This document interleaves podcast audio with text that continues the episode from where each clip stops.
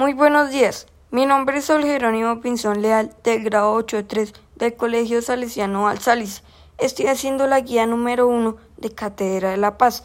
Espero les guste esta historia de, de mi podcast. Bueno, la historia dice así. Había una vez un muchacho que luchaba por sus sueños y le encantaba el fútbol.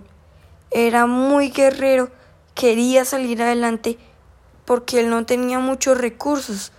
La familia no tenía muchos recursos, por tal motivo no era discriminado por las demás personas. Lo, lo, él quería jugar con ellos y decía, no, no, por pobre, por pobre. Entonces él se sentía muy mal. Y con trabajo duro, con sacrificio, un año después de eso, se, un caso de talentos le preguntó que si querías jugar en Europa. Él estaba muy feliz y decidió aceptar por, por buscar su talento y porque era una maravillosa oportunidad.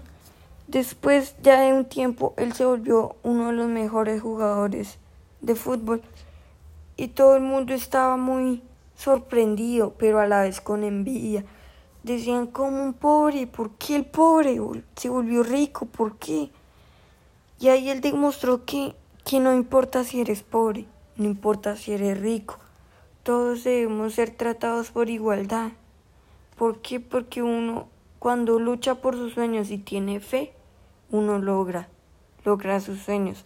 Muchas gracias por escuchar. Dios los bendiga. Hasta luego.